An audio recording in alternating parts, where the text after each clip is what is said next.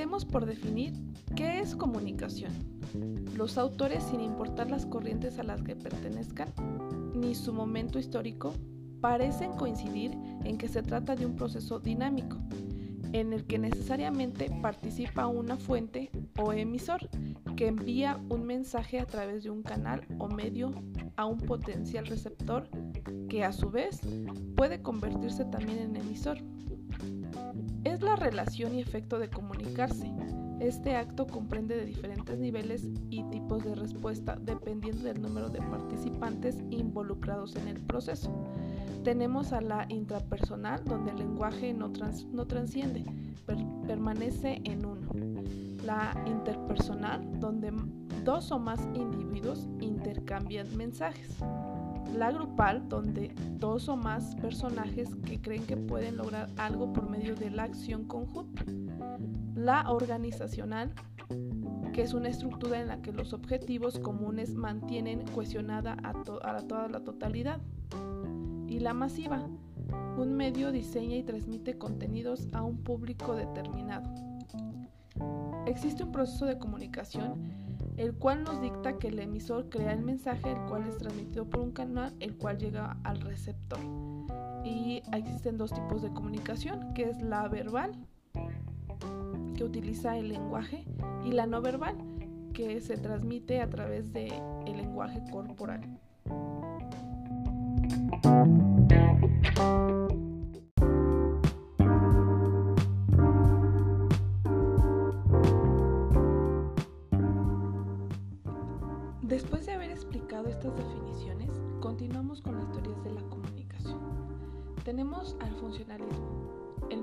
Básico presenta la comunicación como un proceso lineal, sencillo y unidireccional. Sus orígenes se remontan a Aristóteles, quien en su retórica habló de tres componentes de la comunicación, el orador, el discurso y el auditorio. La mayoría de los modelos funcionalistas son similares al de Aristóteles, en la medida en que el orador viene siendo el emisor, el discurso el mensaje y el auditorio el receptor. Aunque se dan nuevos elementos como el canal y el código, esta corriente de pensamiento reconoce al hombre a partir de sus conductas y su funcionamiento en la sociedad. Es entendido como elector y consumidor.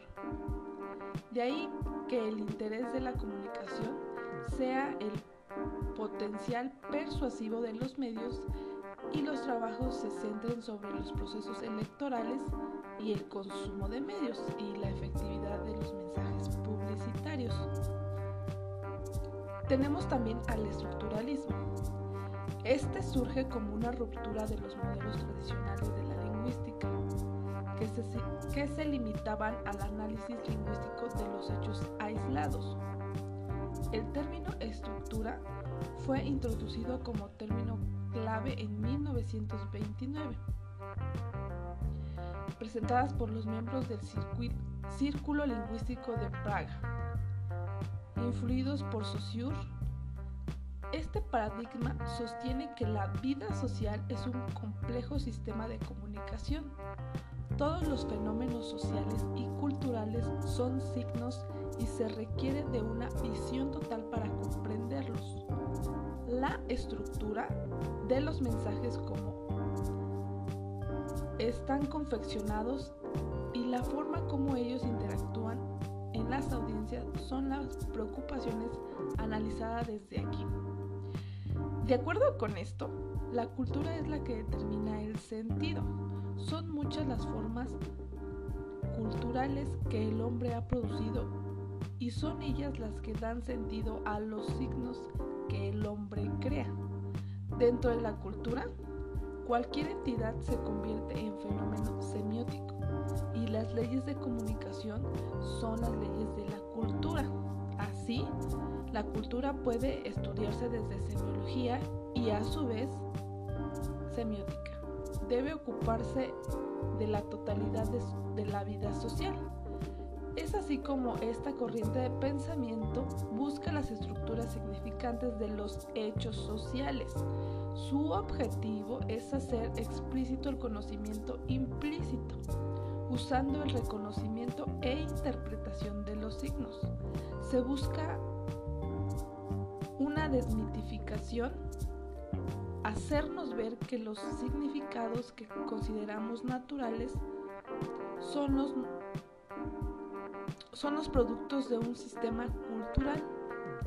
Desde este enfoque, un mismo texto puede adquirir nuevas dimensiones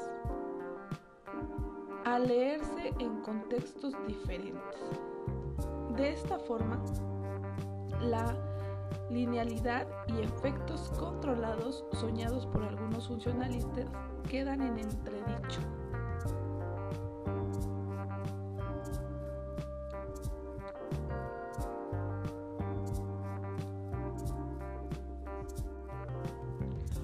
Principales teóricos son Levi Strauss, Roland Barthes, Humberto Eco, Augusto Poncio, entre otros.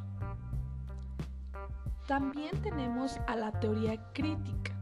La escuela de la teoría de la sociedad tuvo como eh, un texto la dialéctica del iluminismo, escrito por Marx y Adorno durante su exilio en Estados Unidos.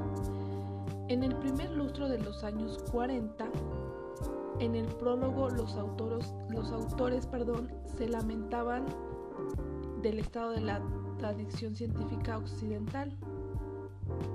Estos sostenían eh, que pese a los avances de la actividad científica moderna, ellos eh, pagaban con una creciente decadencia de la cultura teórica y además que si bien el cultivo de la tradición científica es un momento indispensable del conocimiento, sus juicios no son más optimistas en lo referente a la cultura de masas y su capacidad de crítica y autocrítica. Si la opinión pública ha alcanzado un estadio en el que inevitablemente el pensamiento degenera en, el lenguaje, el intento de identificar semejante depravación debe negarse a obedecer las exigencias lingüísticas e ideológicas vigentes. En el centro de esta teoría, es decir, la crítica, se halla la tesis sociológica de que la pérdida del sostén en la religión objetiva, la disolución de los últimos residuos precapitalistas, la diferenciación técnica y social y la extremada especialización se ha dado lugar a un caos cultural. Eh, hablamos del cine, radio y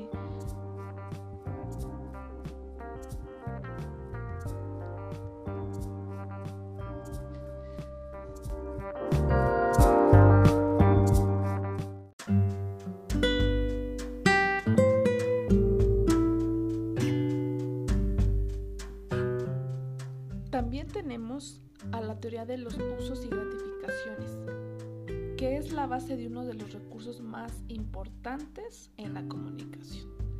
La teoría de la agenda setting, según la cual los medios de comunicación se adelantan al uso y gratificaciones que las personas hacen de ellos, elaborando así con antelación una agenda de trabajo sobre la información que se va a transmitir determinan su importancia. También le dan un orden planeado y pensado, esto con el objeto de lograr audiencia. Eh, también impactan y determinan la conciencia sobre cierto tema, al tiempo que evitan hablar de otros. Tenemos un ejemplo claro. Eh, esto lo constituyen eh, los noticiarios al hablar y llenarnos de cierta información. Y bueno, quisiera resaltar y ya con esto concluir hablando de la teoría de la aguja hipodérmica. Esta teoría es el trabajo de Harold, Harold, perdón, Laswell. eh, que se basa en el análisis de la propaganda y sus efectos sobre la formación de la opinión pública. Se dice que se originó en el lapso entre la Segunda Guerra Mundial, cuando se propagaron las ideas del partido nazi por parte de Goebbels, ministro de la Instrucción para el Público y la Propaganda para el Tercer Reich. El fundamento de la teoría de la aguja hipodérmica se basa en el hecho de que los medios de comunicación inyectan información tratada y filtrada, de modo que el contenido presentado es dado eh, por cierto. Esto hace que las poblaciones tengan eh, percepción de, lo, de que lo que dicen los noticiarios y medios de comunicación es cierto y no tiene que ser verificado ni contrastado.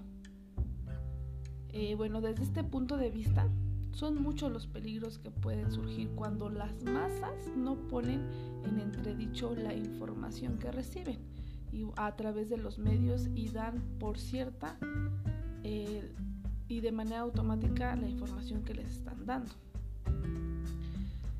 Según esta teoría es posible moldear su conducta y hacer que desarrollen comportamientos favorables a las intenciones e intereses de los grupos de poder, tanto públicos como privados. Eh, Goebbels tenía ideas eh, del partido nazi. Estas se propagaron de una forma que no tenía ningún precedente conocido siendo esta la razón por la cual los nazis logran llegar al poder en el año de 1933. Con este cargo, eh, Goebbels asumía el control total de la prensa, radio, cine, teatro y en general, ¿no? De todas las actividades culturales y científicas que se desarrollaban eh, en Alemania nazi. Eh, bueno, esto en un intento por dar legitimidad a todas las actividades del movimiento, eh, tamizando la información y dirigiendo a las masas a través de la entrega de mensajes específicos favorables, por supuesto, a sus intereses. Y bien, eh, en América los estadounidenses habían sido testigos de los efectos que tuvo la propaganda sobre el desarrollo de la Primera Guerra Mundial. Eh, esta es la razón por la que surge la teoría de la aguja hipodérmica de la que estamos hablando como una forma de cuestionar eh, la forma en que los, los, políticos tenían la capacidad de influir e incluso manipular la opinión pública utilizando los medios de comunicación. Y bueno, también considero importante analizar nuestra conducta ante pues, esta teoría y preguntarnos qué asuntos son importantes para nosotros y también qué son importantes, por qué no, por qué son importantes estos temas. Ya que la cobertura de medios no solo dirige los, lo que pensamos, sino también determina cómo vamos a pensar, ¿no? Según lo que nos menciona la agenda setting. Eh, esta influencia proporciona a los medios una poderosa herramienta para influir en el gobierno y en la forma en que las personas lo ven, de modo que la opinión pública acaba siendo controlada totalmente por los medios de comunicación. Y bien, pues eh, por el día de hoy llegamos al final de nuestro podcast. Los dejo con este último párrafo para una reflexión.